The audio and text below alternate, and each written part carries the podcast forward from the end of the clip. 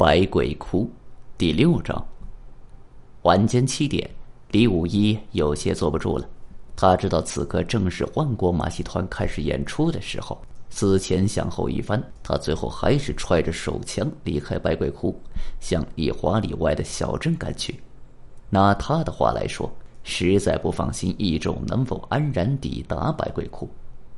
那夜月黑风高，几乎伸手不见五指。为了沿途照明，李五一拎着一节手电筒，在巨型帐篷外觅了一处偏僻地点，静静等待着。晚间十点，演出结束，待观众渐渐离去，李五一却始终没见到有任何剧团演员离开帐篷。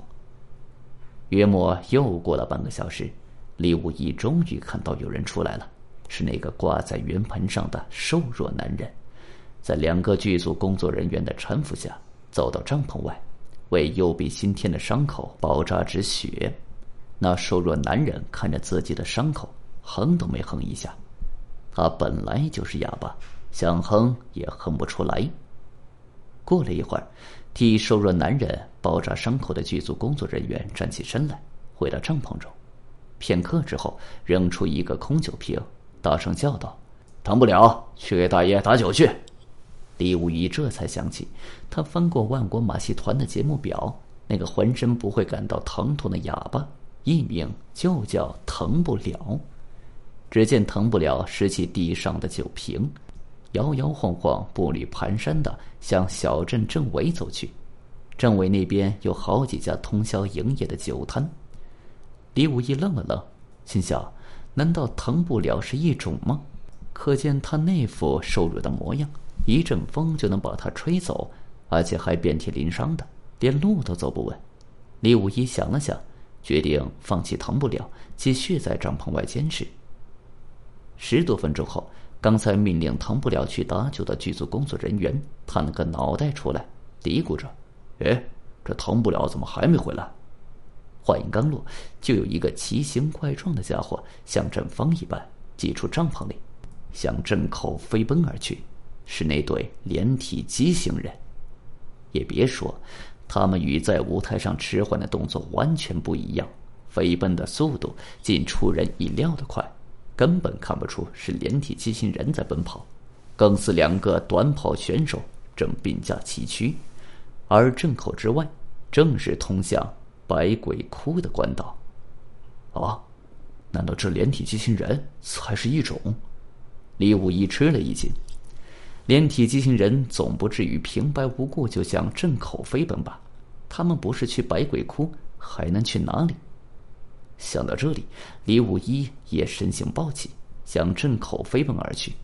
想当年，李五一也是出了名的神探，以拼命三郎的英勇作风闻名于警界，短跑更是在警界运动会中拿到头名。所以，尽管他比连体人晚起跑了半分钟。但仍然不落下风，很快就追了上去。跑步会发出声响，所以前方的连体畸形人没过多久就发现了身后的李五一的存在。令人奇怪的是，连体人马上就放慢了奔跑的速度，停在了路边。难道他们想在这里把地形图交给我吗？李武一不由暗自寻思。如果是这样的话，就算安全交出地形图，也无法引出日本忍者杀手现身，日后还会留下隐患。但李武一已经无法再做他想，因为他已经跑到了连体人身边。面对这奇形怪状的双头四臂四腿怪物，李武一也不知道该说什么好，只好呆呆的说了一句：“啊，你们好，你们是来赏月的吗？”哼，风黑月高的夜晚，在哪里赏月？连体人愣了愣，所以以口音极重的官话答道：“尿急，我们尿急。”说完之后，便让出道来。他们则并排着钻入路边的树林里。片刻之后，树林里传来两道哗啦啦的洒水声。或许连体人还是想如之前的安排一般，在百鬼窟里交接地形图。以此引出日本忍者杀手现身吧，那我得赶紧回到百鬼窟，等待连体人的光临啊！李武一会心的点点头，加快脚步，三步并作两步向百鬼窟飞奔而去。十多分钟后，李武一就回到了百鬼窟围墙前的那道小门外。他朝墙头望去，却没见到南宫奇与小魏窥探。于是他大声呼喊着南宫老鬼与小魏小鬼的名字。半支烟的功夫，小魏打开了窄门，让李五一走进了高墙之内。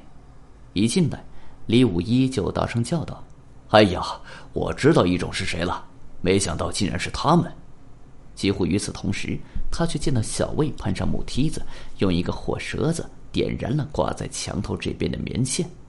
只听“嘶嘶”一声响，浸过烧油的棉线冒出火花，一道细细的火龙沿棉线向墙外游曳而去。转瞬之间。